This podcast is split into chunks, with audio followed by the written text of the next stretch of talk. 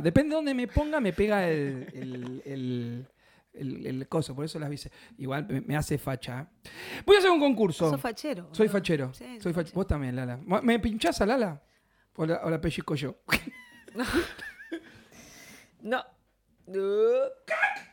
Che, voy a hacer un concurso. eh, que no sé todavía si lo saco por Instagram o por YouTube. Vamos a hacer un reel. Esto le decimos a mi community manager, a nuestra community manager, que vamos a hacer un concurso que lo saque por Instagram, por Facebook, por donde quiera ella Espera, que lo espera, saque. primero que nos dé una señal de vida la community manager, que diga que está escuchando. Ah, si es que está escuchando, por supuesto. Y si no, lo verán definido los lunes a las 4 de la tarde. Pero, mira, si eh, aquel que sepa a qué le digo yo es pichafoco, ¿te, te va, Lala? Aquel que sepa a qué le digo yo es pichafoco, le regalo un escritos de radio y un libres, poemario de DDP y relatos de DDP, editado, mejor dicho, por DDP, escrito por Lala Zanotti y por quien les habla. ya estamos por a- sacar un. a quien le tenemos diga- que volver a sacar, eh, escrito de radio. Tenemos que volver a sacar. Nos quedan muy Tenemos que sacar, volver a sacar escrito. Así que bueno, mira, tenés que decir solamente a qué le digo espichafoco. ¡Mua! ¡Pum! Listo. Ya, ya, ya está. Bueno. eh, Muy buenas tardes. Muy buenas tardes, la la Ameo, ¿cómo va? Me encanta cuando volvemos a hacer el Muy Buenas tardes porque en el podcast sale desde el Muy Buenas tardes. desde- buenas desde tu. Muy Buenas eh, tardes. Tal cual. Porque eh, así yo me permito decir alguna tontera para que los que están escuchando el podcast vayan a nuestro Instagram y sepan que hay un concurso, es Pichafoco, ya lo declaro. Listo. El que escucha concursos Pichafoco. Que vaya al Instagram de DP. ¿Y cuándo, lo vas a regalar? ¿Cómo, cómo- Eso lo va a decir nuestra community manager. Ok, ok, que se está enterando en este momento. Sí, perdón, community manager, pero hago esas cosas. Está muy bien. Este, ¿Cómo andás vos, Lala Love? Estoy Mercurio retrógrado.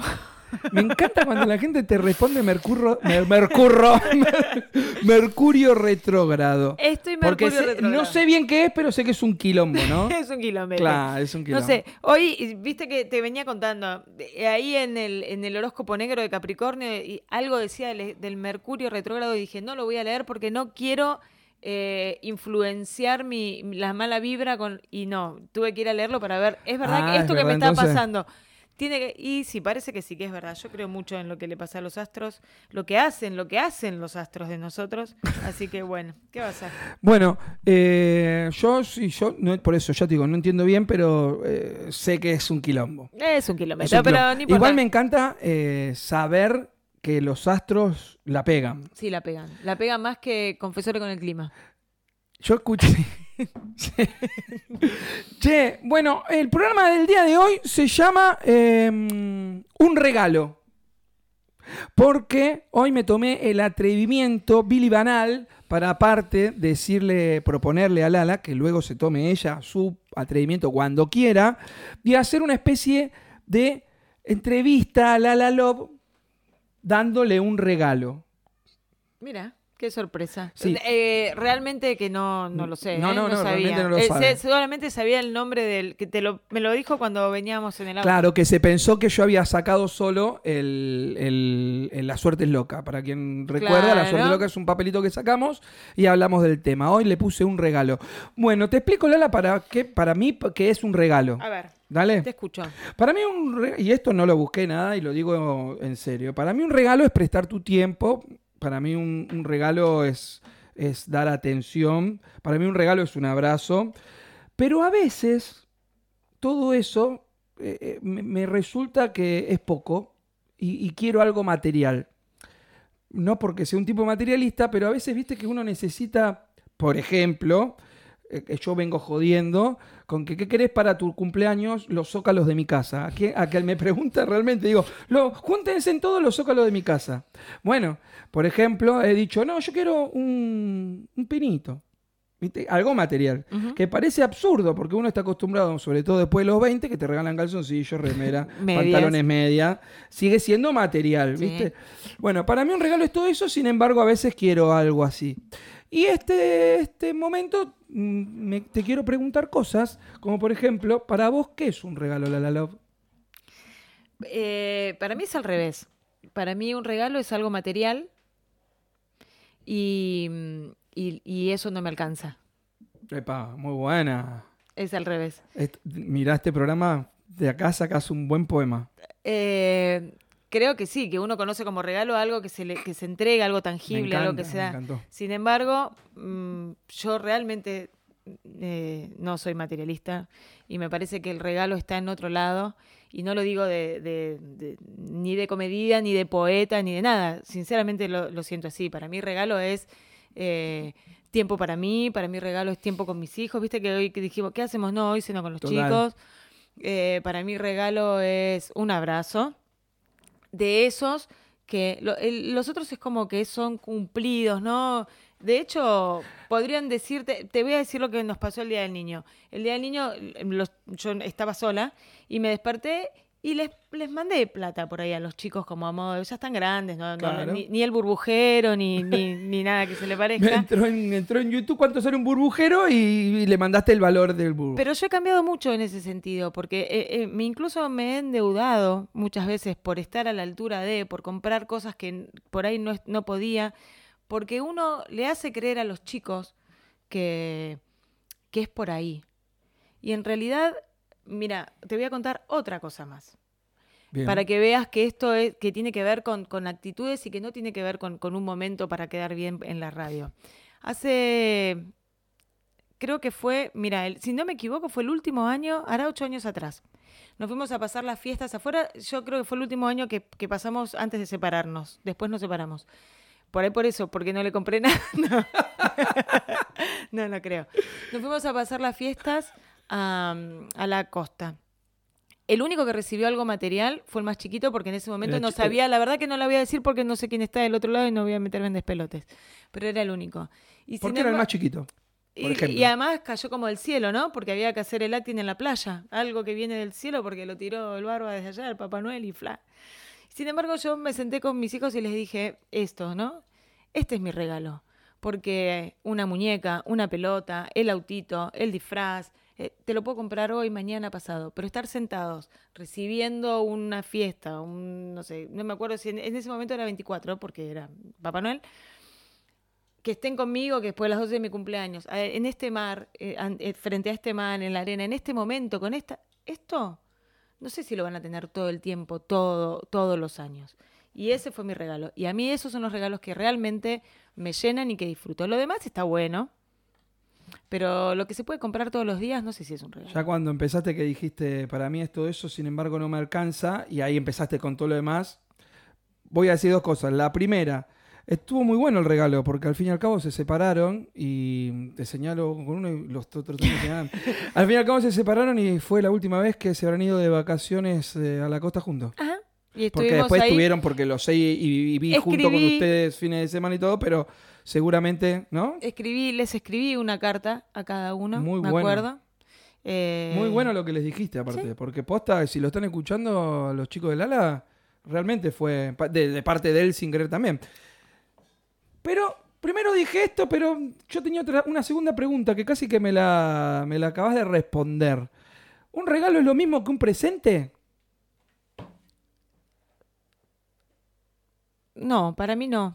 El presente, yo lo... Pues, ¿Cómo dijiste Sí. recién? bueno, porque el presente dice, que, viste que juegan un poco con el tiempo presente y que es ahora este momento. Exacto. Depende. Si el presente como, como, como algo material, tangible, no, te lo acabo de decir. Para mí un regalo es otra cosa. El regalo viene de... el- los regalos no salen del bolsillo, salen del alma. El presente puede ser que salga del bolsillo. Porque el presente es el que, si bien juegan El- mucho con eso, es realmente lo que Es te lo dio y tomá mi cepillo Sí, tal cual, ya está. No, no, no. Si están eh, atentos, nada, bueno, si están atentos, están atentos. Porque tienen que ir a participar igual. Pero tomalo. Y, ah, mirá, por ejemplo, los últimos anteojitos de Pablo. Claro, tal cual. Eh, yo les que realmente esto no está para nada preparado. No, no, les realmente. propongo que nos dejen en los comentarios. Si lo estás viendo en YouTube en diferido, déjanos en los comentarios para vos que es un regalo. O sea, punto y coma el que no se escondió re- es en broma. ¿Qué es un regalo? De hecho, te iba a decir antes que eso, ¿no? Eh, venían los días del niño. ¿Cuántos niños hay en la familia? 15. 15 regalos. 15 regalos. ¿Cuántos días sí? La verdad es que yo no sé qué esperan por ahí los niños. ¿no? Claro. Ya, ya de mí creo que no espera nadie nada más. Pero realmente ya no me nace esa cosa de tener. Me parece que ese regalo, ese presente, se trata de cumplir. Y yo ya no quiero cumplir con nadie desde el deber. O sea, yo prefiero irte a buscar quédate a dormir en mi casa, jugamos a esto. Tiempo. Tiempo. Te puedo comprar una muñeca, un auto, lo que quieras. Tiempo de calidad. Tiempo, claro, tiempo para, para vos, para el pequeño. Con, con- sí, con quien estés también, ¿eh? Porque eh, tiempo conmigo. Gracias, Lala, por tu Sí, tiempo. de hecho Realmente le- había estado hablando eh, justo con, con- con la mujer de mi sobrino, que estuvimos, bueno, con la mamá de Yara, que estuvimos juntas por, por lo que pasó. Y hablábamos de eso, porque fue el domingo y ella estaba con su hija internada y, y, sin embargo hubo que salir a comprar cosas para las nenas porque son chiquitas. Pero uno los acostumbra a los chicos a tener que esperar o a recibir. ¿Qué sé yo? eh, yo no sé si uno lo toma desde otro punto de vista, desde otro lugar, si los chicos no se sienten tan frustrados si no reciben algo material, ¿no? Hay, sorprende, vos viste en TikTok, hay un nene que abrió, no me acuerdo, Una PlayStation era, si no me No. equivoco, y no, que, que no era. No sé, un alfajor, una cosa que que es enloquecido. Y sorprende que un niño se, Ah. se emocione con algo. Vi otro, vi otro que abría y, y que pensando que era una PlayStation y no era, y hace un quilombo tremendo, porque creí que hablabas de eso. Ah, no, no, no. Uno que, se, que, que lo que sorprende es que el nene se, se sorprende y se emocione con algo que no tiene un valor monetario importante. Y debería ser al revés. Totalmente de acuerdo. Eh, cuando pensé en ponerle este título y en dedicarte todo esto, este momento a vos, fue porque pensé en el Día del Niño y mi hijo que quería ir a la casa de mis papás. le dimos un regalo a la mañana, ¿no? quería lo de mis papás a ver qué, qué regalo tenían, después quería ir a lo de mi suegra a ver qué regalo tenía. Vienen las tías a ver qué regalo tenía y, y le hicimos una joda también nosotros. Bueno, perdón. Desde ahí pensé eso, ¿no? Cómo va variando, lo, cómo concebimos un regalo, cómo Pero lo yo hice, recibimos. hice cómo lo lo- mismo eh, con mis hijos. yo también, con, bueno, con- conmigo, yo también esperaba. Pero vos sabés que mi vieja le hizo a, Fa- a Franco una joda muy buena. eh, que le, le puso. Le puso en un papel de regalo el calzoncillo de él que se había olvidado el otro día que se quedó a dormir. Y Franco lo abrió así y abre. Y primero hizo así, la miró a No, Belén. no, me imagino Sí, la cara. Sí, y la miró a Belén y Belén lo mira y le dice, ¡ay, qué lindo! Y la mira a mi mamá y le dice... Y se empieza a reír y le dice, gracias abuela, no me lo esperaba, le dijo. Y ahí le tuvimos que decir, no, no, tranquilo Franco, que, que hay un regalo. Pero me gusta mi calzoncillo, eh, Qué pero es el calzoncillo lindo. que te fijaste la semana pasada, le dijimos. Qué lindo. Y, y le dieron un regalo. Pero fui pensando en eso porque es real eh, que, que hicimos, todo lo hicimos. Esto yo no planeó mi mamá, no me lo dijo, también nos sorprendimos. Sí. Y fue qué buena prueba que pasaste. Y, la pasó. Y la, por eso que pasaste. Divino, divino, divino. Che, hago un paréntesis pequeño. Lucho, le vamos a cambiar el Luchodio por No sabemos Lucho no sé cuánto. En no, otro no, programa no. haremos un concurso. Eh, estamos en un momento de tanto odio ¿No? generalizado que a Mm, Luchito lo vamos a correr de ese sí, lugar. sí, sí, gracias. Terminemos con el, con el odio. Lucho de mi amor, ¿qué es un regalo para vos? ¿Me escuchan ahí? Sí, Sí, perfecto. La gente también. Eh, para mí, yo coincido con lo que dijeron ustedes. El- un regalo es el tiempo. Eh, por- no, perdón. El mejor regalo que uno puede recibir o dar para mí es el tiempo. Muy y después, ¿con qué es el regalo? ¿Con qué es un regalo? Eh, puede ser también tanto material como algo, algo personal, como decía Lala, que sale, que nace de los sentimientos. Eh, Ah, Nos hace falta un poco de, de- de esto, ¿no? De, de dejarlo material. Estamos, qué sé yo, vos hoy vamos hoy, a echarle hoy la- Lala- hoy Lala me regaló un caramelito Ah, cuando de auto. frutilla. Se subió al auto y me dijo, toma. que se lo robé a Candela cuando me estaba yendo. Eh, no, es suena como utópico lo que digo, ¿no? Eh, pero realmente estoy bastante preocupada por la situación en la que eh, nos estamos moviendo como seres humanos. Ya lo dije varias veces y es algo que no te voy a decir que me quita el sueño, por suerte todavía nada me quita el sueño, pero me preocupa, me preocupa todo lo que está pasando y sé poco porque no prendo tele porque realmente me hace mal, porque no hay cosas que no las puedo creer. El otro día escuché algo de Twitter con el cambio de dueño y el cambio de imagen y demás, cómo ha crecido por, por la impronta del tipo y por la ideología del tipo, cómo han crecido los mensajes de odio, ¿no? Si había em, mensajes de odio homofóbicos, no sé, 1500, ahora hay 3000. Si había, no sé, de otra, también, por, de raza, ponele, también. Había 3000, ahora 6000. Y yo lo desinstalé. Y al tipo no le va a mover la vara. Pero a mí me va a dejar tranquila. Yo no quiero alimentar esa porquería. ¿Entendés? Que entras y que no se puede creer. Contaban a partir del comentario de Lali con, con, con lo de Milei, que puso qué peligro. Y realmente cómo está todo digitado para que los peores mensajes, los más agresivos, Estén estén arriba. arriba. Realmente fui a verlo, en el programa de Andy Kuznetsov lo, lo decían. Realmente lo fui a ver y de verdad no había uno que le diga, Lali te banco con lo que estás diciendo, qué miedo. No, era todo, digo, todo tan digitado para que nos odiemos. ¿Qué ¿Para dónde vamos, boludo? Está todo Sí, yo saliendo un poco de un regalo y, para responder un poco eso que, que me toca. me regalo me eso. tocó me- también. me no, sí, también te regalaste Me pro- regalo muy- muy cerrar. bien. Eh, sí, yo lo, me, me pasó en TikTok que navegué buscando justamente eso. Y lo, la sensación que me dio es que todos le decían, ponerle, decís eso en España con euros y. y- Claro, como que la tipa no puede, porque Claro, le va bien. Y se olvidaron que, que- que, era muy chiquitita cuando salió por primera vez y que hace, no sé, 20 años que está en este Pero y que, como me dijo, y lo voy a volver a nombrar, Cavior, que sé que no lo ves el programa por tiempos, pero como me dijo Cavior, una vez hablando en un asado de escritores, dale, boludo, vos porque la pegaste con esto y tenés un poco más de tiempo. No, la pegó, es algo que estoy haciendo, no que me llene de guita, claro, por si me quieren raptar, pero que a partir de ahí tomé más recaudo cuando yo menciono cómo es que logro tener tiempo. Y acá lo voy a volcar también a Lali. Dale, boludo, déjense de joder. Si la pegó con esto, ¿por qué no le dejan de romper la bola? Pero aparte, O sea, porque estuvo un montón de tiempo laburando Lali. pero aparte de nada, parecería ser como que tener plata es un pecado, Sí, ¿no? claro. Y un- esto que vos decís, la piba tiene plata, o sea, hay maneras y maneras de tener plata, ¿no? Hay gente que tiene plata, sí, por pecado, por pecar. Sí, porque no creo si, que si sea los nietos de Lali tuvieran la, No plata creo por- que sea. Sí, los políticos mismos. O Claro, sea, bueno, no es que con- dicen nada.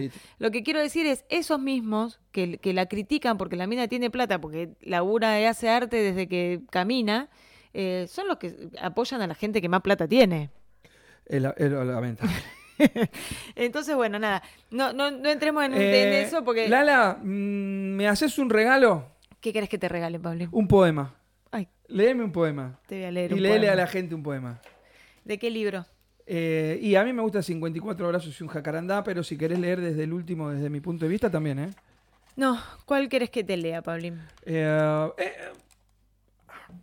Bueno, esto- vi- mientras yo la leo, a ver, dice Ezequiel, un regalo son el, el precio a los que están los libros de DDP, dan ganas de llevárselos todos. Sí, Compren libros de compren DDP. el libro de DP. Sigue Ezequiel diciendo, el que le regalan una banana es, excel- eh, una banana es excelente. No me acuerdo si era el de la banana, pero... Ese es, me parece, el de la banana. Que le dan una banana.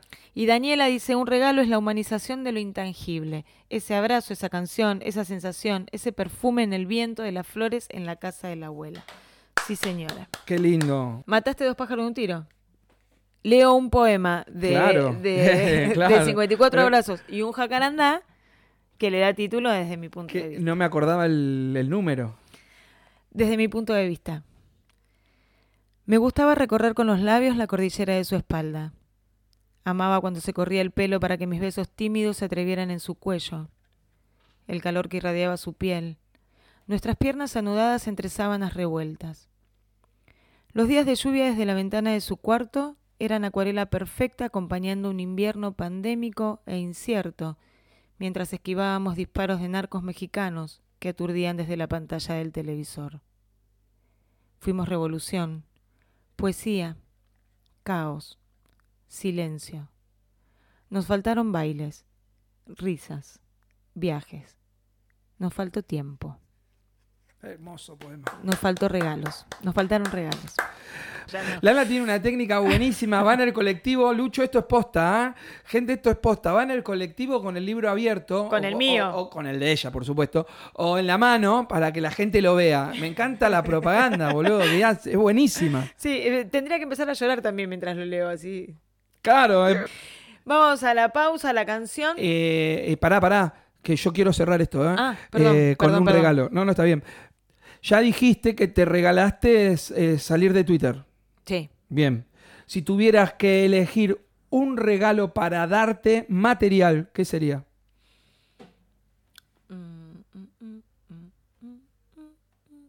No sé. ¿Qué, qué me regalaría? Viste que viene picante, ¿eh? Eh, Lo que pasa es que vuelvo a lo mismo. Me regalaría tiempo, más tiempo. Está Eh, bien. Pero, pero no es material. Pero sí me regalaría, por ejemplo, un departamento de un ambiente para tener ese tiempo que necesito. Está muy bien.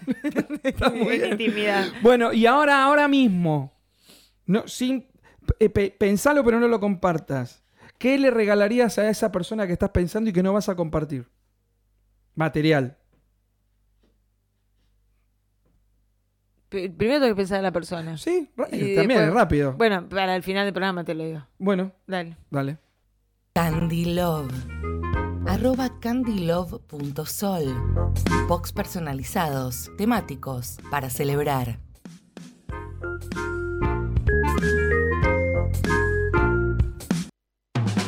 RDD Eventos.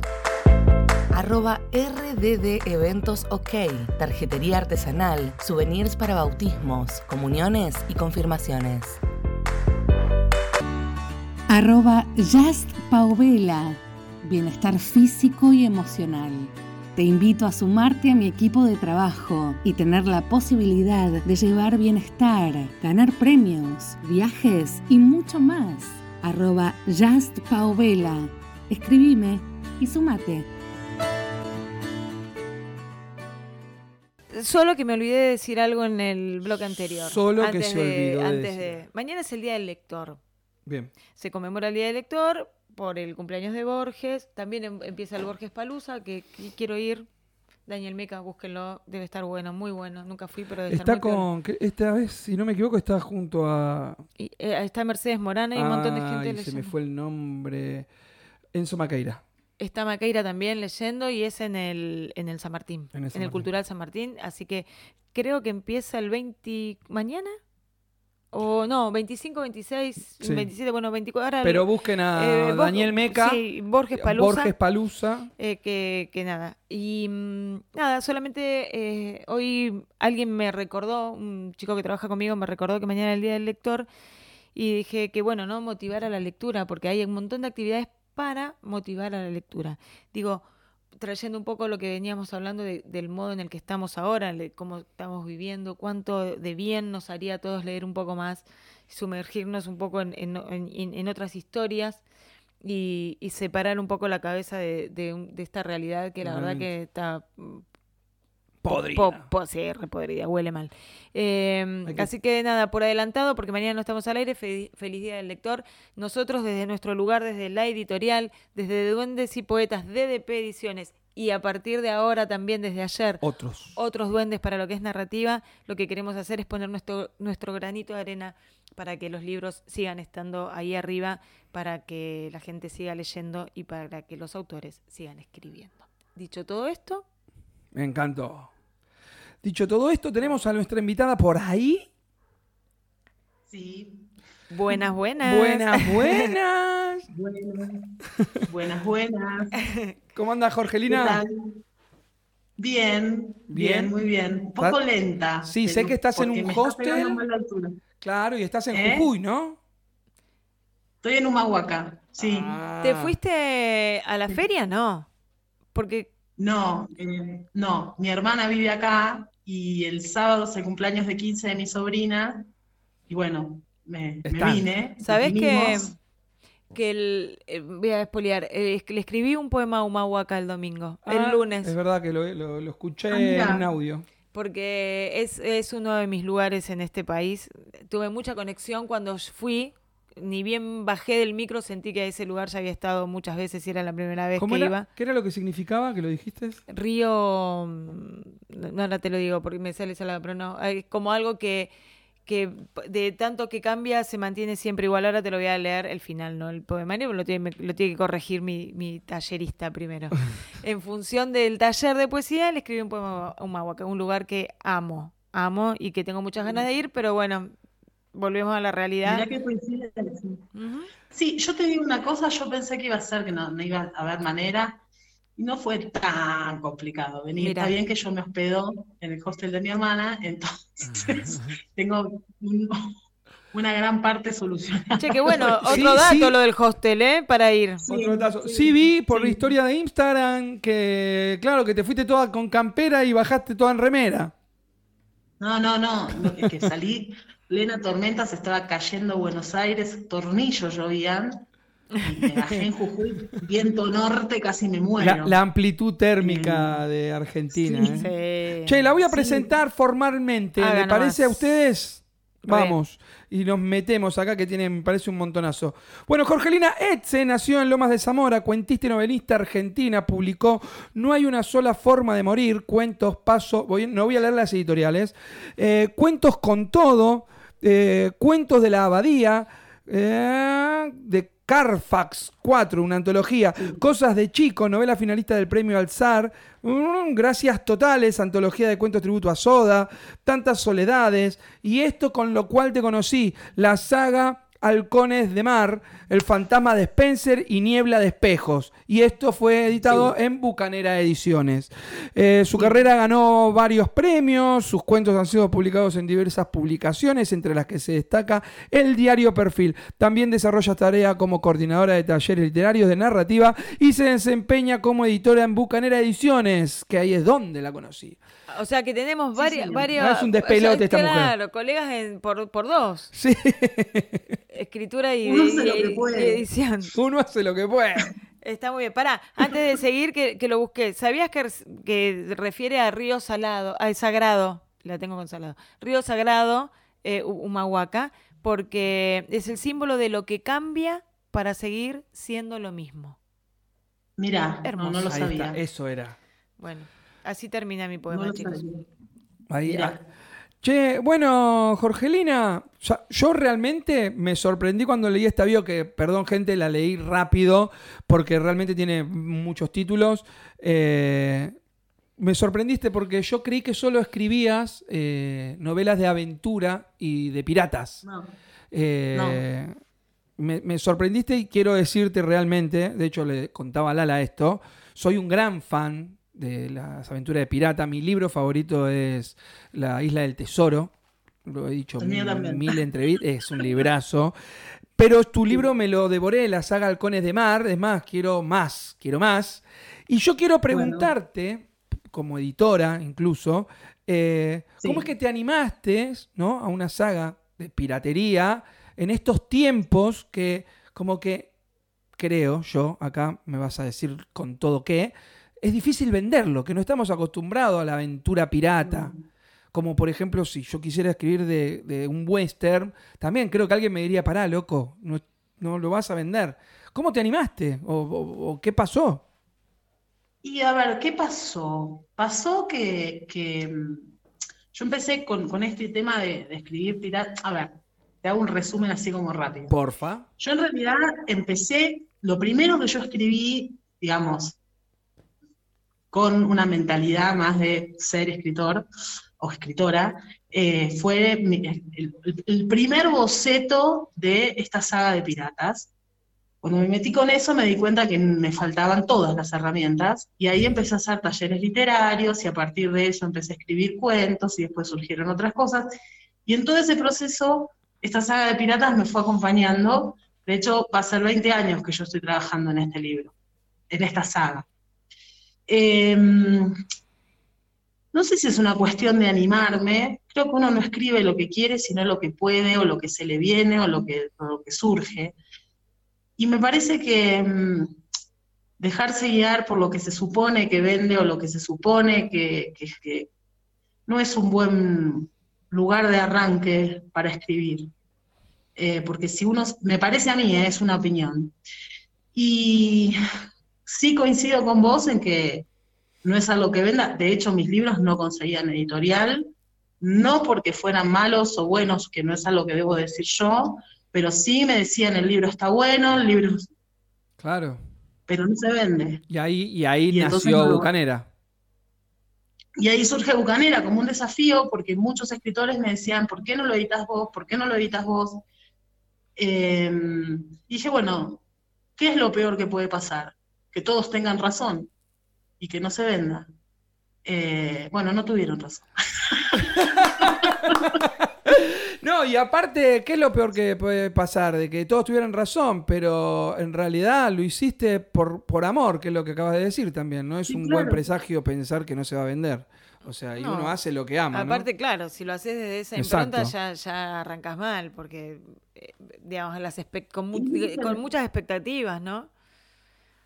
Es que, a ver, yo había escrito una historia que me llevó 20 años, o que va llevando, porque todavía no terminó.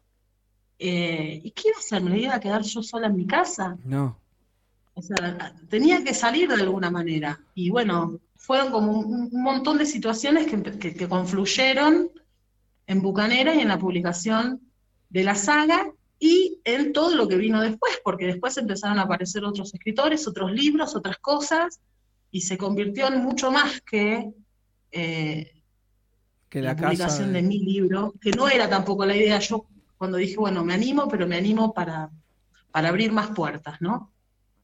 Eh, y bueno, estoy contenta. Le falta un montón, le falta un montón de experiencia con un tema editorial, pero mi libro va, va caminando y es lo que yo buscaba. Está bien, pero se te acercó Así más que- gente, digo, seguiste publicando. No, tenés publicaciones, ¿no es? Sí, Sí, sí, sí. De hecho, yo te, te- Sí, te busqué pensando de que era una editorial de, de- de aventuras piratas, cuentos, novelas, y después, claro, fui viendo lo que acabas de decir, que, que si bien no fue... Terminás de decir que O no sea- era para abrir puertas, pero terminaste abriendo un montón de puertas, de un montón de libros, Sí. que eso está Sí. buenísimo. Eh, tenemos ahora una, o sea, publicamos narrativa, que es mi métier. O sea, yo no me metería con la poesía, no porque no me guste, me encanta, pero Claro. pero no, ahí sí que, que, que- que no es mi métier para nada. Eh, entonces publicamos narrativa, que es cuento y novela, eh, y tenemos realistas, tenemos una, una colección que es de terror. Eh, digamos, sí me interesa publicar género, porque bueno, uno tiene el corazón donde lo tiene, pero eh, lo que buscamos es buenas historias buenas historias. O sea, a mí no me importa si es un western, un policial, si se va a vender o no. O sea, si yo compro la historia como lectora, entonces le voy a poner todas las fichas del mundo para que el libro circule. Y- Es lo que me parece que lo que todos los escritores buscamos. está muy bien. Sí, sí, es que es- me- me- me que. Está muy bien, aparte si uno no está contento con lo que publica no lo puede defender. Pasa como con No. uno con un, pro- con un libro propio. Si por algún motivo ese libro propio tiene algo que, que, que a uno ya lo puso un poco mal por algo, te cuesta defenderlo. Y nosotros como autores independientes necesitamos de esa energía, porque si no lo movemos nosotros no lo mueve nadie. Entonces, cual. entonces, pero está, está bueno, está bueno mantener esa, me parece como, como editora, es lo que buscamos nosotros también, tratar de, nosotros recibimos, leemos todo lo que entra y sugerimos mejoras. Mm, hemos rechazado y tratamos también, por supuesto, siempre respetando la voz del autor, pero, pero tratando de llevar un, un estilo ¿no? de lo que uno quiere publicar y lo que quiere tener en su, en su editorial.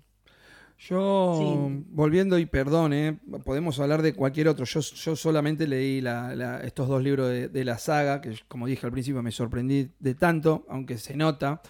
Pero volviendo a, la pi- a los piratas, que realmente me fascina, yo tengo un libro empezado, que se- ya tiene título todo, tiene una historia desarrollada, se llama El Último. Eh, el protagonista se llama William Black, William Blanc, perdón, eh, portugués, te puedo contar un montón de cosas. Pero, ¿sabes cuándo lo empecé a escribir? También hace mucho tiempo. Y cuando yo lo cuento, ponele como lo estoy contando ahora, con un poco más de desarrollo, me dice gente de mi entorno, oh, pero eso es re fantasioso. Yo hablaba de los, del Kraken, había muertos vivos y tenían que encontrar una joya. Y bueno, y qué re fantasioso. Y, me bajoneó mal. Y ahí me dedico a, a publicar Infinito en el año 2011. Y sale La Maldición del Perna Negra.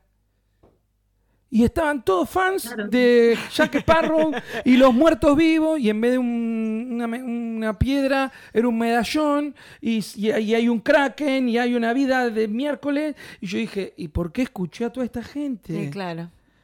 Hay que escucharse a uno mismo. Hay que escucharse. Es que sí, sí, eh, yo creo que sí. Bueno, yo la, la saga de, de Piratas la empecé a escribir en el 2007, así que Ja. imagínate. Tremendo.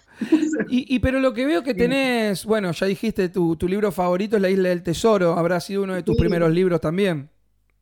Sí, La Isla del Tesoro y, y, El Corsario bueno, Negro. Salgari, este, eh, bueno, Salgueiro desde ya, pero después este, también me llama la literatura del mar, entonces leí mucho Conrad, Melville, este, es como un, espacio donde encuentro como un disfrute, ¿no? Es como un poco esto que decías antes, que decían antes, ¿no?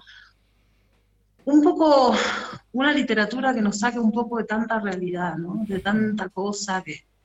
Eh, yo, por ejemplo, me di cuenta en la pandemia cuánta falta nos hacía, o a mí me hacía, leer cosas que no tuvieran nada que ver con la realidad. O sea, meterme en otro mundo, en otra cosa, y, eso también es algo que está bueno, y que es un aporte de la literatura a, mejorar la calidad de vida de las personas. no todo tiene que ser em, profundidad, introspección, temas, o sea, está buenísimo que haya de eso, pero también está bueno que haya otra cosa. Bueno, antes de... A veces uno lo necesita. Antes de venir para acá hablamos de eso a partir de la poesía, ¿no? De comentarios contábamos con Ale de Nuestro Arcón, ¿la conoces? Sí, claro. eh, Una genia, la amo. Eh, ella también a vos. Se puso muy contenta cuando vio que venía. Eh, hablábamos de, de la variedad que hay de escritura y de lectura. Digo, para cada estilo de, no, no, es, no hablo de estilo literario, digo, hablamos de la poesía puntualmente. Dentro de lo que es la poesía hay una variable de estilos que, que van del más clásico al más revolucionario, si querés por decirlo de algún modo, porque la poesía es un, un, un, estilo que te permite jugar un poco con las formas, ¿no? Que no pasa por ahí con la narrativa porque no entenderías nada, pero la poesía no, te permite no, te busca entender. Es más libre. Es más libre. Y que no hay nada que esté bien o que esté mal, creo yo. Hay, hay algo que te guste o que no te guste. A mí me gusta, cuando quiero salir de la realidad cruel, meterme un poco en estos espacios de introspección. No soy yo de, leer mucha cuestión de aventuras ni demás, pero me gusta lo que lo, creo que cada uno va con lo que decías recién. Me pasó esto por la cabeza cada uno va a lo que necesita. Si vos necesitas distraerte 100% es eso. Yo necesito por ahí meterme para tratar de entender por qué tanta, tanto, palabra que usamos hoy bastante desde que empezó el programa, odio, ¿no? ¿Por qué tanto enojo todo el tiempo? Salirme un poco de ese lugar buscando espacios de, humanidad. Hay otros que mm, te van a la aventura, a lo irreal, a lo que, a la fantasía, para totalmente abstraerse de todo eso. Y está bien. De cualquier forma, es importante la literatura. Es importante tener un, libro a mano para, para, para, salirte un poco de todo esto, ¿no? Entonces, por eso digo, celebremos el Día del Lector. Y, sinceramente, desde que estamos en esta cuestión de editorial más que de la escritura, por suerte hay mucha producción. Nos damos cuenta que hay mucha producción. Muchísima producción. Y por suerte hay, hay libros para todos, eh, hay miradas sobre todo, eh, hay algunas que son eh, por ahí más acordes a, ciertas modas, algunas que salen de esos lugares, y todas están bien, porque hay, lectores para, todos.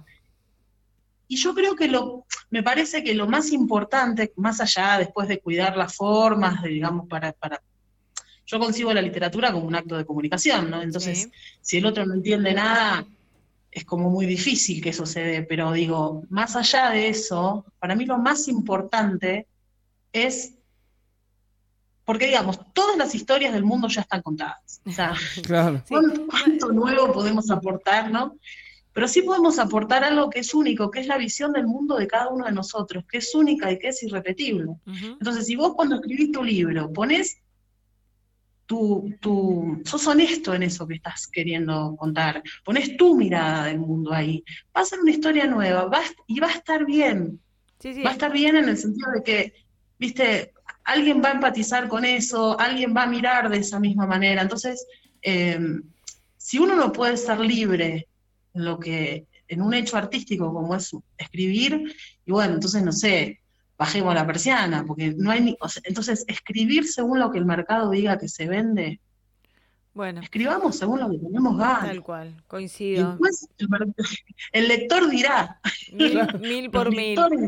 Pablo, Pablo sabe que yo pienso así y apuesto todo el tiempo a lo que es el, el arte independiente, justamente por eso, para no tener que estar atado a una a una impronta, a una cuestión que a lo mejor no te pertenece y tener la obligación de escribir sobre algo, no en todas las editoriales es así, por supuesto, ¿no? Pero No. a, a todas las, hablo de contratos y de las tradicionales, hay dentro de las tradicionales mm, editoriales que te dan libertad de ser, pero me asusta un poco la idea de, de tener que cumplir con algo sobre algo tan, tan visceral y tan íntimo como es el arte, ¿no? A nosotros nos toca escribir, la pintura será la pintura y otra cosa será otra cosa. Y digo, insisto con esto de, la de cómo está devaluado el arte. Voy a, al cholulaje, empezó el programa este en Canal 11, creo que no me acuerdo cómo se llama, Got Talent, una cosa así. Eh, sí, lo- vi algo, vi un post. Y lo, y lo vemos porque también te saca un poco de la realidad viendo, tenés cosas que no, pero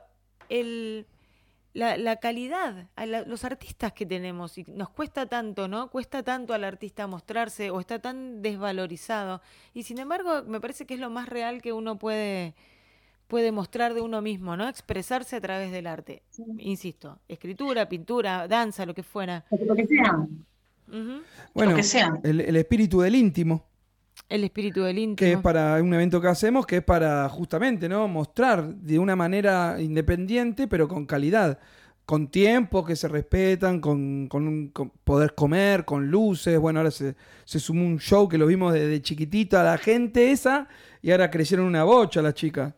Pero bueno, yo tengo una. Vos fíjate, hace poco tiempo, 15 días, 20, estuvo la FED. ¿no? Sí. Y mm, más allá de, de- de- del evento, que es muy importante, que cuando vos, yo, bueno, estuvimos con Bucanera en, en la FED, este, somos una editorial chiquitita, tenemos recién ocho libros en el catálogo, van a salir este año, si Dios quiere, y la economía lo permite, dos o tres este, títulos más. Pero vos estabas ahí, te das cuenta la cantidad de editoriales independientes que hay, la cantidad de títulos que hay y la cantidad de gente que convoca eso. O sea, cuando tanta gente se acerca a buscar eso, es porque hay un lugar donde la gente lo necesita, donde, digamos, está el espacio en, en- en- en el público lector buscando otras cosas, otras voces, otros temas, eh, y ahí te das cuenta que hay para todos. Sí, lo que falta es por ahí lo que falta es difusión, ¿no? Mostrar eso, porque uno queda siempre encasillado en el nombre que conoce por ahí. Porque Sí, claro. en, en, em, a ver, en épocas como la nuestra, donde el, el tema económico es un factor muy importante para ver a dónde vas a gastar esa guita que tenés. ¿En el libro de quién vas a gastar 7000? ¿En el de Lala Zanotti que no la conoce nadie o en el de me voy a comparar Elvira Sastre? No, no. No, pero es que sí. pero es así, A iba- ver, vas a ir a lo conocido por lo seguro. Sin embargo, se pierden de un montón de cosas. No hablo de Igual mí, yo, pero yo en ese sentido, no, yo, yo milito, que- yo perdone, pero en ese la sentido gente- milito en mi individualidad también eh, el, el consumo independiente. Yo, por Sí, ejemplo, el otro día te con- Claro, bueno, ponele que sea porque estamos en ese palo, pero yo te conté que tenía para comprarme justamente Elvira Sastre, Días sin ti, que, que lo tengo súper pendiente, y me terminé llevando gente independiente. O sea, Ahora, Lala me dice hace dos años, tenés que leerlo, y sé que lo tengo que leer, pero nada, bueno, justo y bueno, me compro la saga de halcones. qué sé yo. no, lo es podés. que, no lo- es que me parece que, a ver, me parece que no lo tenés que leer. Me parece que cuando llegue el momento lo vas a leer. No, si no, uno se impone la lectura como una obligación, Claro, claro. uno lee lo que tiene ganas en ese momento. A veces lees, a veces no lees, a veces, digamos, competimos con demasiadas cosas. O sea, vos en otro, o sea, te querés poner a distender un rato o a leer o a lo que fuera, y es más fácil prender la tele y mirarte una serie en Sí, Netflix. claro. Pasar. Entonces, competís con los reels de TikTok Sí. del celular, competís con un montón de cosas. Entonces, eh, yo milito por sacarnos la obligación del tenés que. Claro, No hay que leer nada. Hay que hacer lo que uno tenga ganas de hacer. Y cuando te pinte leer un libro, lo lees. Co- Como editora, cual. Me parece que si nos acercamos a la, como editora estuviste muy acercamos bien a la haciendo. literatura desde un lugar más de. Como, ¿Eh? como editora estuviste muy bien haciéndome Se este cortó la señal justo. Sí, porque aparte creo que nos pisamos, perdóname. Pero como editora te decía, estuviste muy Ah, bien perdón. haciéndome este paréntesis, porque yo apliqué mal la oración en, eh, en mi voz, en la palabra. Me refería no a, no a que tengo que leer Día sin ti, porque me lo recomiendan o porque es una escritora eh, consagrada. Yo quiero leerlo. y sé que lo voy a Claro. leer en el momento que lo tenga que leer, eso lo tengo muy en claro, pero digo, el, este, este comentario que hice ahí tiene un trasfondo que a mí me habían dado un voucher para que me, me lo podía comprar, en, digo, la más cúspide, me lo podía comprar, pero me terminé comprando otras cosas y no usando el voucher. Tengo una gran anécdota que lo, lo hablamos por teléfono, pero digo, eh, pues, nada, eso, entiendo, el, por, yo tampoco compito ni por escribir ni por leer porque eh, No, pero aparte me quedo más pelado de lo que soy. Que, eh, viste que en el colegio, cuando uno iba al colegio, el, el momento de la lectura o los libros que había que leer, o lo- se transformaba, uh, tengo que Bueno. Y esa cosa. Pero se arrastra. Entonces, cuando vos le pones a los libros, los sacás del lugar de la obligación y los empezamos a poner en el lugar del disfrute y a llevarnos por las ganas, y por ahí la, la lectura se fomenta desde otro lugar, ¿no? Claro, Como un lugar más lúdico. Bueno, la escuela, más- no sé, eh, ahora ha cambiado. Yo, eh, mi- mis hijos han leído, no sé, a Liliana Bodoc, mm, no sé, a Gustavo Roldán, han leído otro tipo de literatura, pero Sí. eh, la, la escuela, por lo menos en, en mi época y supongo que un par de años después, se ha ocupado de que no te guste la literatura realmente.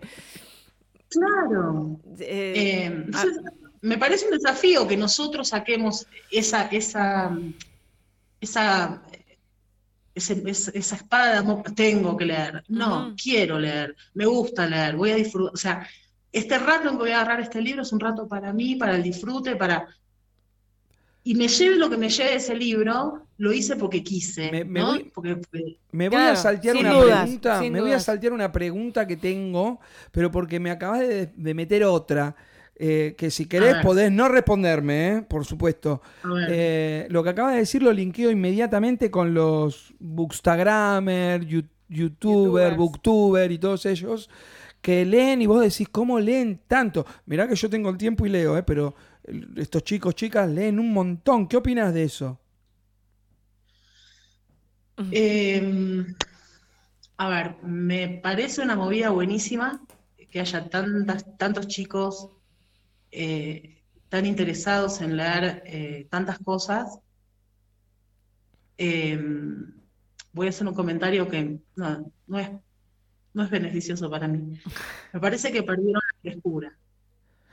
Yo, yo me sumo y, y- y me- y- y con, bajo de duendes y poetas, perdón, ¿la bajo frescura dijo? la frescura. Ok. Bajo Ah, Barropán sí. también, que mm, tengo relación con Al, con gentes así que me leyeron y todo. Eh, te- me, me sumo a, a lo que acaba de decir y sumo que creo que hay una competencia ahí en cuanto a yo leí 30 libros, vos 25, yo- y ahí sí se Sí, imponen en lo que hay que leer. Tipo, hay, hay que leer a- desde mi punto de vista de Lala Zanotti que está Sí. sal- Bueno, por todas las cuentas. Eso es cierto igual, pero pero, No, pero es como hay que una cosa como que se impone como de modas, eh, en- no, no todos, ¿eh? Por no, supuesto, no, no, por todos. eso que me Pero, sumabas. eh, pero hay una cosa que vos ves las mismas comentarios repetidos entre uno y otro y otro. Yo muchas veces me he preguntado si realmente están, leyeron el libro que están comentando, Claro. si realmente están opinando con eh, una opinión sincera o están opinando por otras razones. Si están opinando porque se supone que ese libro es bueno, entonces tengo que decir que es bueno. Eh, entonces me parece que ahí perdieron la frescura. Y una vez me pasó algo que me pareció muy terrible. Una chica, muy jovencita, 15 años tenía, y estaba haciendo este, unas reseñas de unos libros, y dijo algo que me pareció un horror. Dijo que cuando a esta altura de, los acontecimientos, de la realidad del mundo, que una historia no tenga eh, algún protagonista o alguna subtrama que sea LGBT, Oh, eh, eso llevaba a que hubiera que cancelar al autor. oh. Me pareció una cosa tan tremenda que eh, no sabía si, si, sentir pena, sentir miedo, porque más allá de que está buenísimo que en todos los libros aparezca todo lo que tiene que aparecer, pero cada historia tiene un contexto, cada cuento, Totalmente. cada, cada- Bueno, así como y más allá de todo, que se hable de la cultura de la cancelación como algo válido a los 15 años, Por eso me, me, me causó gracia eso que dijiste, ¿no? A esta altura de los acontecimientos con 15 años, te faltan ba- bastantes acontecimientos. Yo que soy pro LGTB, me parece que hay, hay- o sea, sí o no, hay, hay un contexto, hay una historia que contar. Bueno, esto que Pero vos... tal cual. Nosotros- Pero digamos, aún cuando en vez de ser LGTB hubiera sido, eh, Sí, lo que de, fuera. no sé, lo que fuera. Lo que fuera, el lo que hecho fuera. de que, que una chica de 15 años diga hay que cancelar al autor, Bueno, me pareció como... Otra cosa que pasa, y nosotros lo, vivim- Demasiado. lo vivimos mucho, nosotros tenemos un nicho bastante grande de poesía en la editorial. Y de hecho, bueno, apuntamos, ab- abrimos ahí una alita para la narrativa porque nos llegan cosas y, y- y cosas que están muy buenas y, y queremos publicar también. Pero eh, nos pasa, me pasa con, con- con los autores de DP, que inmediatamente que se publica un autor o que sale un libro, van a la pesca, ¿no? De ese autor para, para lo que sea, para prensa, para lo que sea. Yo soy una persona que respeta muchísimo todas las actividades, me parece que todo está bien si es que, o sea, no me voy a meter con el trabajo de nadie, pero cuido mucho lo que es la poesía sobre todo. ¿Pero por qué? Porque es lo que conozco. Vos antes decías, yo no me meto con la poesía, me gusta, pero no me meto, yo te leo narrativa, pero no puedo opinar demasiado porque no es mi palo. Entonces siempre les digo a los chicos, ojo, porque no es ir a dar que, que aparezca en Instagram como si nada pasa en tu libro y ya está, o, o- o- o cosas que han pasado, gente desesperada por meterse en la feria del libro solamente para sacarse una foto en la puerta de la feria del libro, pagando un espacio, muchísima plata. No Ah. se piensa. Hay como una cosa de, de tener que querer mostrarme, pero no es por ahí donde se vende, porque esa manera de mostrarte a lo mejor no te suma. Entonces yo siempre le digo, No. agarrate 10 libros, buscate 10 poetas que te gusten, conocidos, de renombre, envíaselos. O Haceles personas llegar- que reseñen poesía. o pues sí, enviáselos, hacé llegar a, a alguien que, que- Yo cada vez que tengo una oportunidad, yo veo un recital de... Yo fui, yo fui a ver a Elvira Sastre y le llevé mis tres libros. Si los lees, si no los leo, no sé. Pero prefiero ahí que por ahí un día está, no sé, va al baño con algo para leer y lo agarra y lo lee. Y tengo suerte y, y le gustó algo de lo que escribo. Pero quiero decir, poder enfocar también a quién uno le lleva las cosas es muy importante. ¿no? Totalmente. ¿A Por eso te digo, por eso te digo, me parece la movida de los booktu- booktubers, booktokers, o sea, Instagram, todo- sí. Instagram, Todos los ¿no? book- porque abren un montón de puertas a un montón de gente que a lo mejor antes no leía y que por distintas razones eh, todo este grupo de gente, que digo chicos porque en general son muy Sí, jóvenes, eh, s- eh, salen a, a- a mostrar literatura a, a- sus pares, me parece genial. Eh, sí creo que de un tiempo a esta parte perdieron la frescura, sí creo que hay algunos que los han captado, o distribuidores, o las editoriales grandes, y entonces se empieza a ten- a tener compromisos que antes no tenían, y entonces la cosa cambia, ¿no? Totalmente. Eh, pero igualmente me parece, me parece buenísimo que estén sí, totalmente. sí, sí. eh, y que forman parte hoy de- del, del- Del mundo. del mundo, De- del mundo literario. Sí, porque-. En algún punto te emociona ver que tanta gente joven lea. Pero sí lee, Total. sí lee, ¿no? Como vos decías. Ah, ¿Lo habrá leído? Sí, sí lee, si se compromete con la lectura, si pueden ser objetivos, si no, si no, si no enjuician, ¿no? Claro. Pero a los 15, 16, no 17 creo- años. No creo que esté mal que alguien que está dando una opinión de un libro y que no es crítico no sea objetivo. Vos podés decir me gustó o no me gustó. En tanto, asumas que tu opinión es una cuestión de gustos. No, está bien. Pero me refería a lo que vos decías, no de encasillar a alguien porque no escribe sobre lo que vos querés leer. No, Claro, eso, a eso me refiero, ¿no? Con, con la objetividad. cancelarlo. Claro. No, no. Jorgelina, yo tengo una, con- una pregunta porque se nos, tremenda charla, etapa de café. Hacete un café, Luz Hortaliza. este, este, acá ha venido gente que escribe juvenil o romántico, que es en lo que más pasa esto que te voy a preguntar. Eh, y cuando tienen que buscar algo, por ejemplo, la costa de Australia, entran en Google Maps, ¿no? Y, y ven la locación y empiezan a, desde ahí el personaje. Eh, en estos libros tuyos, los últimos dos, por ejemplo, o, o puntualmente, que, que están mucho tiempo atrás, eh, ¿dónde sacaste tanta info? 20 años de info, ok, pero ibas teniendo notas de la, de la, hermandad de la costa, de, Haití, del Cabo y todo eso. Mira, un poco hubo, eh, bueno, hubo mucha investigación, no solamente en Google, o sea, yo traté de leer literatura que tuviera que ver con el tema.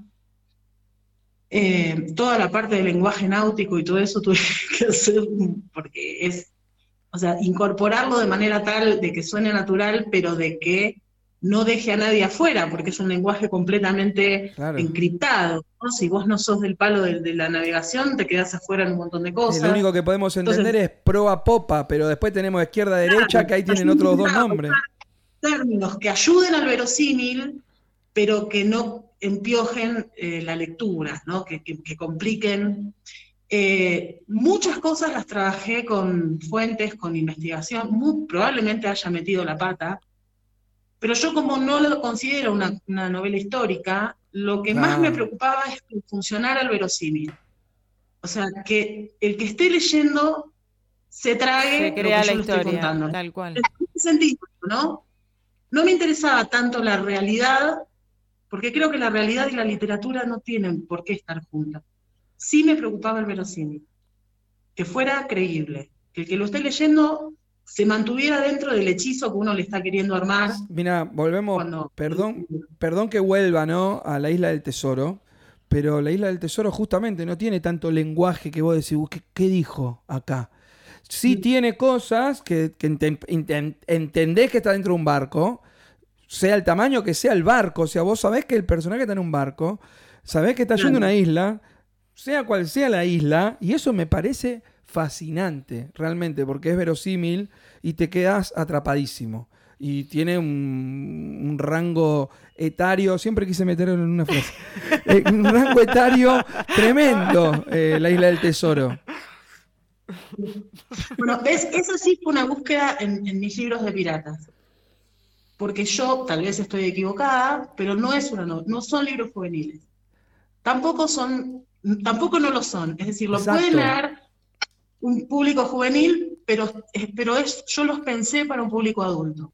Sí, sí, sí, está Eh, bárbaro. Entonces, para, para agrandar el rango etario, así, mira, le dijimos dos veces.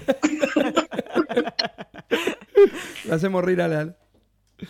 Sí, sí, pero, eh, pero a lo que voy, que por ejemplo, lo que, lo que hiciste fue un gran desafío, porque al, al adulto justamente está buscando, está bien, se va a encontrar el nombre, eh, toda la imagen, vas a buscar una aventura y por ende, bueno, puede haber, entre comillas, esa ciencia ficción escrita.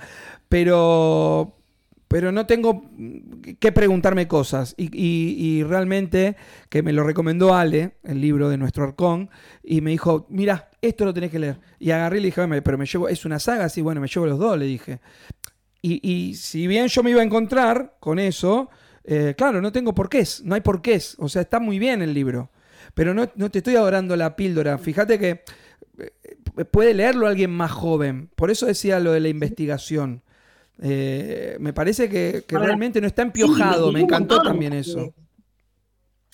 Porque era necesario y porque, y de hecho sigo investigando. Por ejemplo, yo tengo un amigo que es profe de historia y mm, el otro día me dijo algo que yo lo desconocía totalmente. Me dice, ¿tenés algún pirata con el parche en el ojo? Bueno, voy a spoilear. En los libros que, que vos leíste, no. Ninguno tiene parche en el ojo. O sea, se- traté de salirme del, del cliché del Sí, pirata, sí. ¿no? No hay palatas de palo, no hay nada de eso. Y me enteré, porque yo pensé que el parche en el ojo tenía que ver con las pérdidas del ojo, porque el ojo no se los perdían. Y me entero, gracias a él, que en realidad el parche en el ojo lo usaban para navegar durante el día, para que el ojo no esté tan cansado, entonces a la noche poder navegar mejor Mirá. y tener el ojo cuidado. Y con años de haber investigado, ese dato no lo ¿Dónde tenía. Yo también no pensé que era por un tema de pérdida del Ah, ojo. hay ¿eh? por pérdidas de ojo, pero ese, ese, es- ese dato yo lo tenía. Eh, también lo de cuando la, la cofradía de la hermandad de la, co- de la costa lo que hace es confirma como un contrato cuando van al barco. Vos frename porque me puedo equivocar, por supuesto, creo que sos más experta. ¿eh? Hacen como un contrato en lo que, que- que- que lo que hurten lo van a dividir. Pero si yo quedo herido de una pierna, por ejemplo, ese compañero con el cual hice el contrato también me da una parte. Es así, ¿verdad? Sí. Tienen como una indemnización. O sea, los piratas son como más, más leales que nosotros. Sí, claro. La, la- la, si te vas a lo histórico, por lo menos a lo que yo estudié, realmente de adentro de los barcos funcionaban como una, eh, como una democracia, o sea, Ah, una o sí. sea, se le el o sea, era una cosa muy organizada, eh, con, con con mucha igualdad dentro de las tripulaciones, ¿no? Yo me salí de ahí. Yo no quería, es, esa, esa historia a mí no me servía para lo que yo quería contar.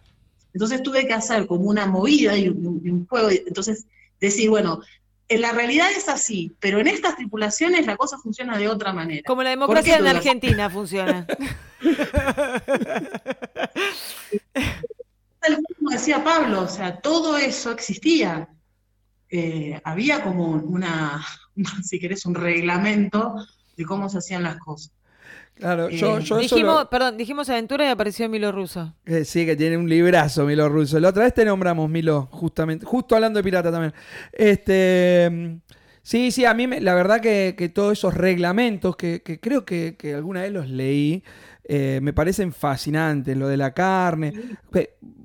Otra cosa, para que veas que sé, estaban desdentados, aparte que no se lavan los dientes, pero por la falta de frutas y de, y de- y de cosas que no consumían, ¿es así o no? Ya sé que tu, Sí. tu historia no va por ahí, pero, pero había muchas cosas que el capitán decía, tantos eh, barriles de manzana, y por más que no te guste, tenías que comer manzana, ¿viste? Para, para Sí. meterlo al cuerpo. Era Eso, una locura.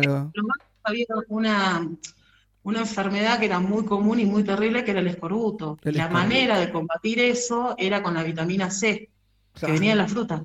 Ahí Ah, está. El tema es que se pudría. Claro. O sea, llegaba un punto que se pudría. Claro. Eh, pero sí.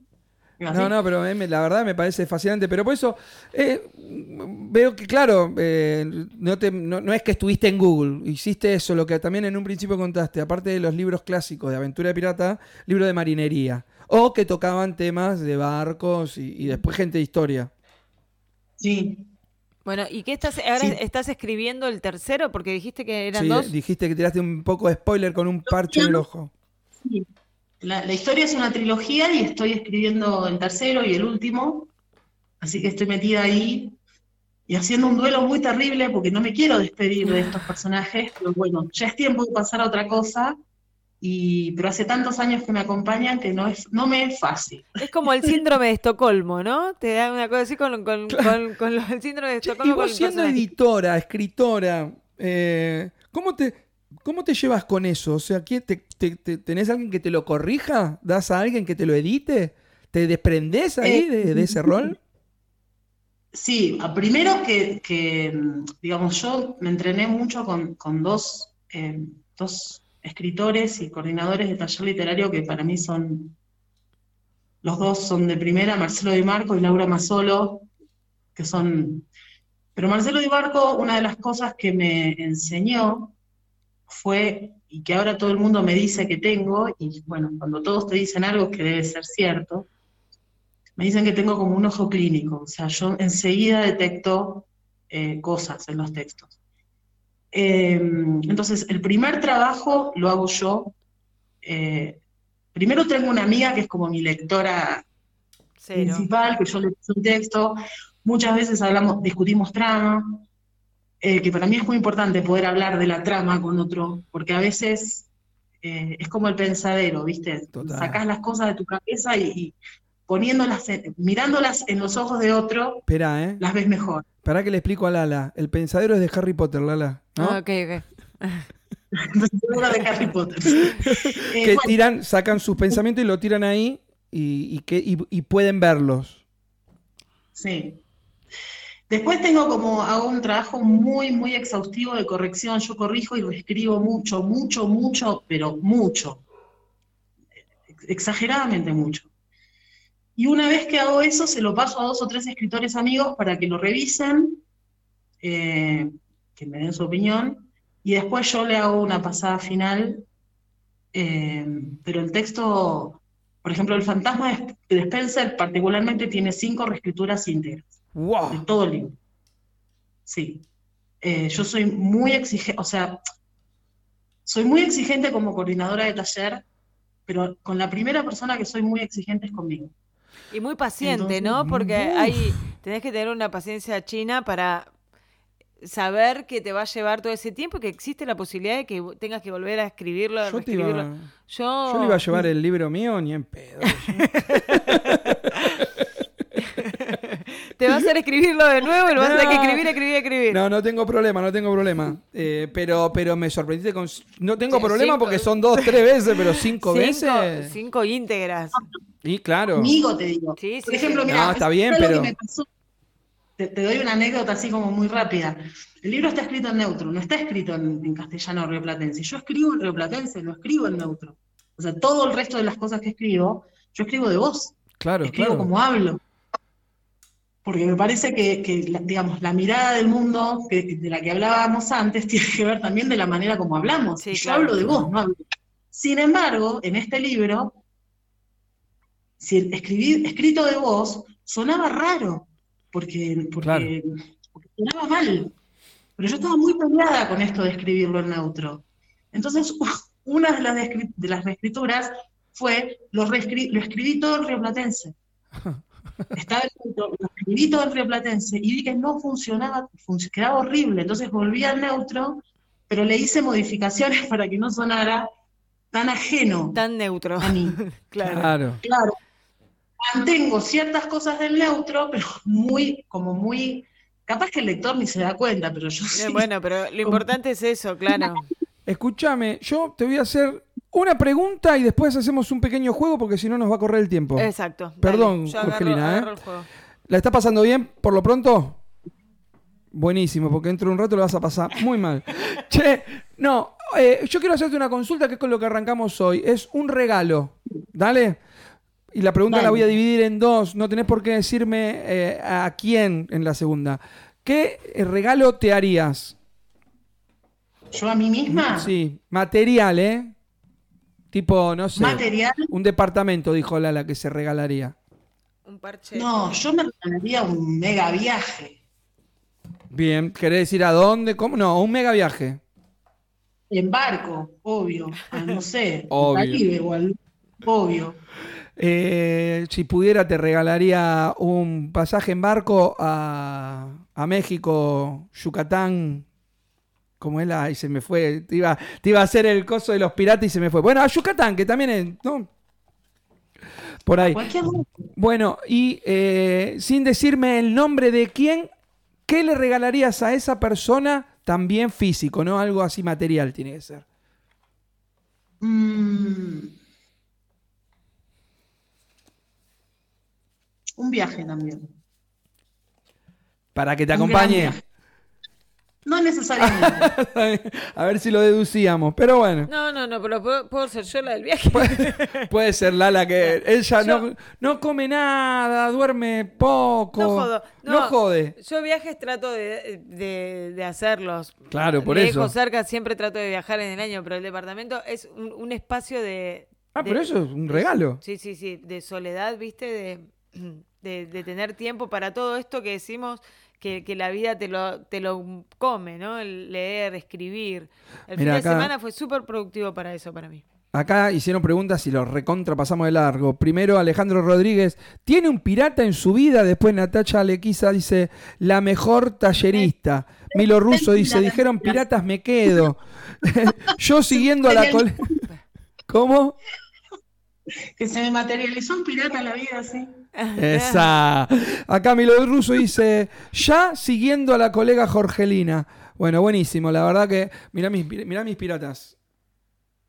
No los veo, che. Ay, ¿no los ves? Bueno, tengo uno ahí. Tengo- Este es mi brazo pirata. Este brazo son tatuajes pirata. Después te mando fotos. Pero bueno, este. No sé si viste el programa alguna vez o escuchaste de lo que No, hacemos a de la partir. verdad, No hay problema. mal, no, mal. no, no, No, no, no, está muy bien, no. está muy bien porque esto es una charla en la que hay más sorpresa cuando no se escucha. Pero, si bien hablamos de todo. Pero después de hoy lo tenés que escuchar. Después de hoy lo tenés que escuchar. Si bien hablamos de todo, ahora hacemos un juego en el que, en el que vamos a conocer un poco más a Jorgelina, la editora de Bucanera y autora de una hermosa saga que ya está pronta a, a finalizar.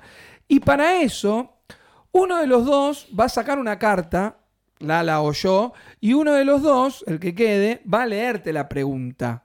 Tenés que elegir quién querés que saque la carta y quién querés que te lea la pregunta. Bueno, Pablo saca la carta Bien. y. Ay, se me. Lala. la, la, la. Es que Lala tiene mejor voz, ya lo sabemos, ¿o no? No sé. Ahí ya saqué, se la doy. Eh, la carta que sacó Pablo es de profundidad y la pregunta dice, ¿qué te da culpa? ¿Tenés tiempo? Te dijimos que esta parte es la parte Ma- profunda, matador. digamos. ¿Qué me da culpa? Casi todo, muchas cosas. Me da culpa. eh,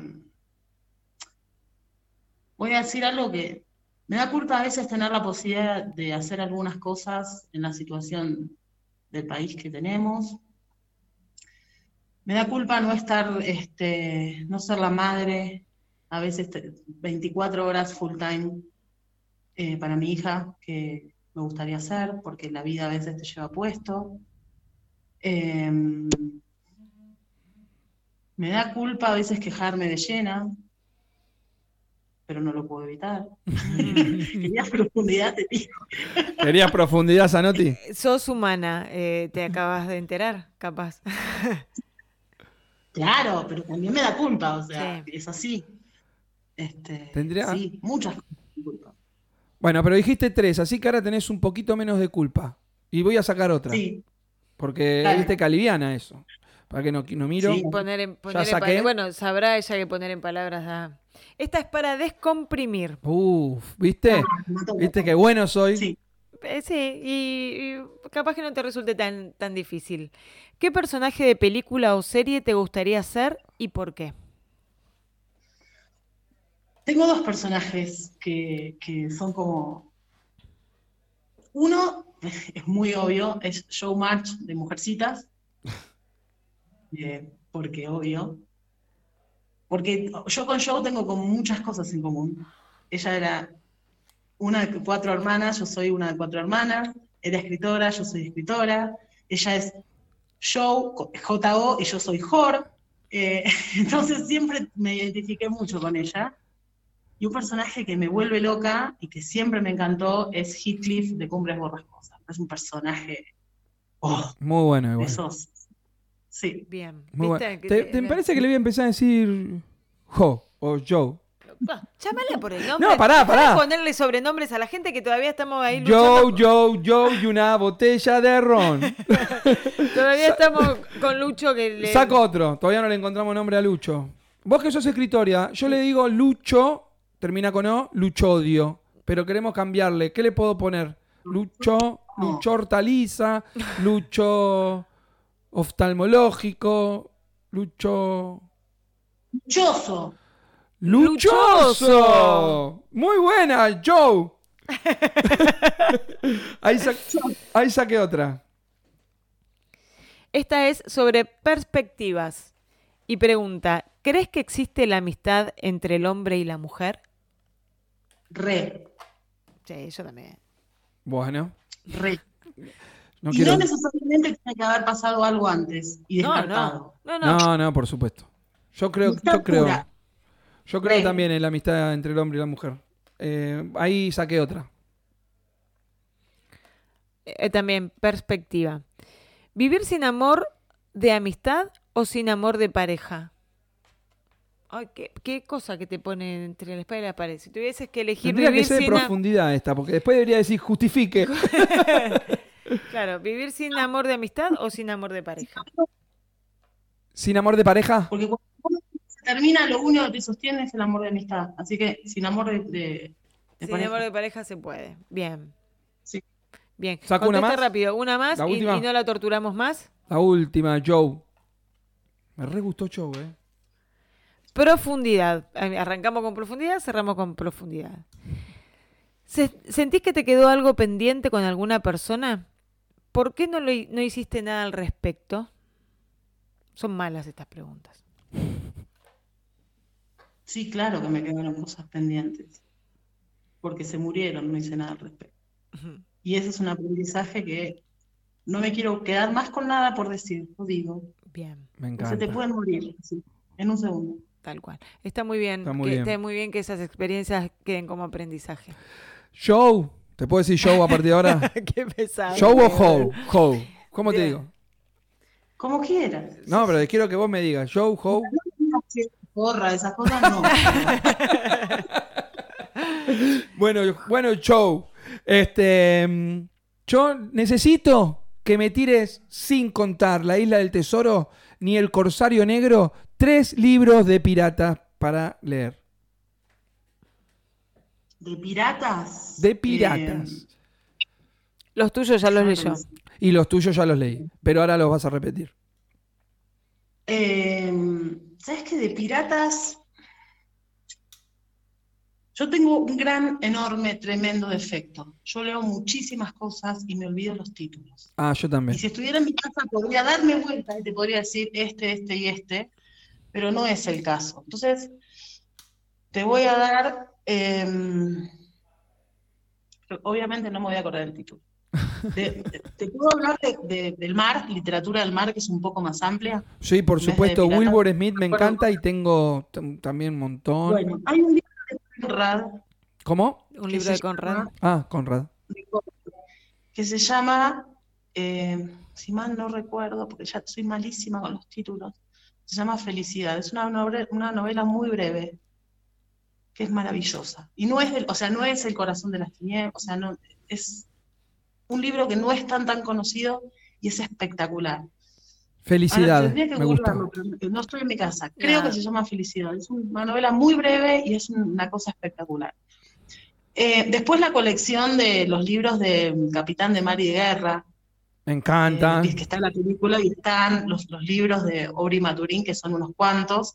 Es una saga que es muy, muy, muy hermosa. Y después hay un autor argentino que escribe literatura del mar, que hay que leerlo, se llama Juan Bautista Duiseide. Publicó ahora hace muy poquito un libro por Leteo, que es una locura, y él es un escritor con una sensibilidad y una poesía y una manera de decir. eh, él tiene, hay dos antologías que él recolectó de literatura del mar, eh, que son, son maravillosas. Que Eh, obviamente Ba- ahora no me Bautista, acuerdo el nombre. Después te lo, te lo, te lo Ah, paso. igual el no- autor Sí. es Juan Bautista Duiseide. Bien. Tiene un libro que salió hace muy poquito por Leteo Editorial, es una belleza, pero además tiene, uno de ellos se llama Abordajes Literarios, es una antología de literatura marina, mari- de literatura del mar, eh, pero hay de todo ahí adentro, ¿eh? De todo lo que o sea, cosas que uno no puede ni llegar a pensar que tal autor escribió literatura del mar, que es una belleza, pero además tiene, el libro está dividido por secciones, y por ejemplo una sección se llama mm, Las mareas, los puertos, y en cada una de esas secciones hay escrito un prólogo de él, que es eh, una introducción que escribe Juan Bautista, que es una cosa, es tan bella y es tan conmovedora y es tan, se nota tanto que él ama tanto el mar y que fue marino, o que es marino, que es imperdible. Si querés leer Me lo- literatura me- del mar argentina, un autor argentino, Juan Bautista. Me lo dice. voy a anotar y me lo voy a leer, pero no porque tenga, Sí. sino porque amo este tipo de literatura. Jorgelina, yo Yo estoy me quedo con el mar. Ustedes lean y muy escriban que contento yo... de que hayas estado acá. No sé, ¿la pasaste bien? No, muchas gracias, perdón por esta cosa que tuvimos que improvisar. No, no, por este, favor. que- pero bueno, gracias por la buena onda de, de hacerlo por este medio. La envidia no es sana, pero te envidio porque quisiera estar en Humahuaca, la verdad. Bueno, Di- disfrútalo por mí. yo Después fui en Humahuaca con mi hija apunada. Le- Oh, Oh, sí, bueno, bueno. sí, complicado. Escúchame, después me tenés Sí. que pasar la data del. Porque tengo pensado ir, pero voy a esperar que pase un poco la. Del hostel. Sí, hostel. Dale, después Tengo- te la paso por tengo- privado si no queda chivo. Tengo un hostel. No, mandá chivo, decilo, mandalo. Mandé. Mandalo. Van a Humahuaca y vayan al Se hostel llama Buena Vista. Buena Vista. Buena vista, en Humahuaca, que es lo que no tiene Pablo, se van a acordar por eso. No, Yo tampoco, pero él, él no Bueno, lo reconoce todavía. Decinos dónde te encontramos, que estuvo saliendo por el graph, pero a la gente del podcast así te escucha. Eh, Instagram, Facebook, Jorgelina Etze, Joretze. Y Perfecto. si no, en la página de la editorial, Bucanera Ediciones. Por Bucanera. todos esos lados me encuentran. Muy Ah, bien. ¿Estás dando talleres ahora mismo? Estoy dando talleres, sí. ¿Se puede ingresar tipo cuando volvés ingresar? ¿O sí, hay un- sí, siempre. ¿Siempre? Siempre. Bueno, Siempre, siempre. Siempre tenemos cupo. perfecto. Ahí, gusto- ahí estaré realmente. y Un, gusto, gusto. conocerte, Bueno, Jorgelina. Nos estaremos leyendo. Lunarte. Ropa de diseño. Lope de Vega 3071. Devoto. Lunarte. Poesía y rock en tu ropa. Arroba Lunarte 2018.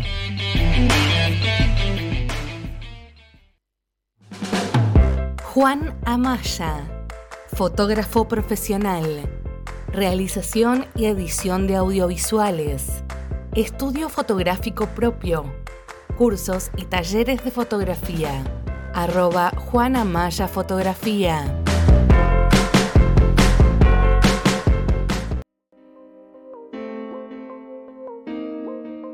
Nuestro Arcón. Librería de libros leídos con amor. Nos encuentran siempre del lado literatura de la vida. Sonia Libros. Hashtag del lado literatura de la vida. Arroba nuestro arcón.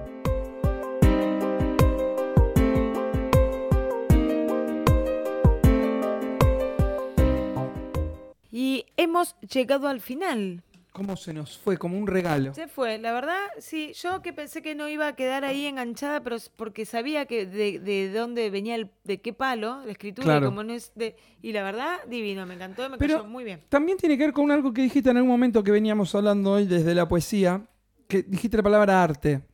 Y Jorgelina también dijo justamente que, que es inentendible cuando a veces se lo cancela al arte porque faltó un condimento No, de no. quien lo leyó, lo vio y, Más allá de... y por eso capaz quedaste aunada porque nos Claro, fuimos todos por porque ahí. más allá de lo que escriba, coincidimos en, en- en lo que tiene que ver con la litur- literatura en general. Exacto. Bueno, ¿qué tenemos para decir? Eh, Uf, eh, próximo mes, íntimo. Íntimo. Íntimo, ¿Qué es? ¿14? el 14 de Ah, bien. septiembre. Entonces lo digo bien. 14 de septiembre, espacio La Conversa, 20-30 horas. Cae jueves, gratuito. Pero ya anotate porque los cupos son limitados con aforo. Y nos acompañan Ignacio Wolf y Hernán Blanco. Sí, señor. Así que pueden ir anotándose. Pueden ir a anotarnos. Ya hay gente que se estuvo anotando. Sí, por supuesto. Eh, después daremos información sobre otros íntimos y sobre el, el destino del íntimo. bueno, y bueno, después vamos a hablar del degustando y de todo eso. Eh, editorial, de Depediciones, como siempre, enfocado a la poesía. Y ahora, desde ayer, sacamos un bracito más, el pulpito editorial, eh, otros duendes. Todo lo que sea narrativa va a estar contemplado bajo, bajo Otros ese duendes. sello. Ahora está por Em, salir ya una bio. Eh, lo primero que primer- va a sacar otros duendes, si no me equivoco, son biografías. Sí, una biografía, al menos el el primero primero es El- biografía. y el otro, si le gana, puede ser el segundo también. Podría ser también, que hay otra biografía ahí cocinándose, pero bueno, están entrando libritos y nos alegra mucho por, por nosotros, Total. por los, por los autores y por la literatura en general. Bueno, no me quiero ir sin decirte qué regalo le haría a esa persona que no, no voy a nombrar. Exacto. ¿Te creíste que me iba a olvidar? ¿Vos te creíste que me iba a olvidar? No, pero por las dudas. A ver. Porque en realidad no tenía ni remota idea hasta que escuché un osito de peluche de Taiwán. Muy bueno. Arroba DDP Ediciones. Una editorial que elige acompañarte en el camino de publicar tu libro. Arroba DDP Ediciones.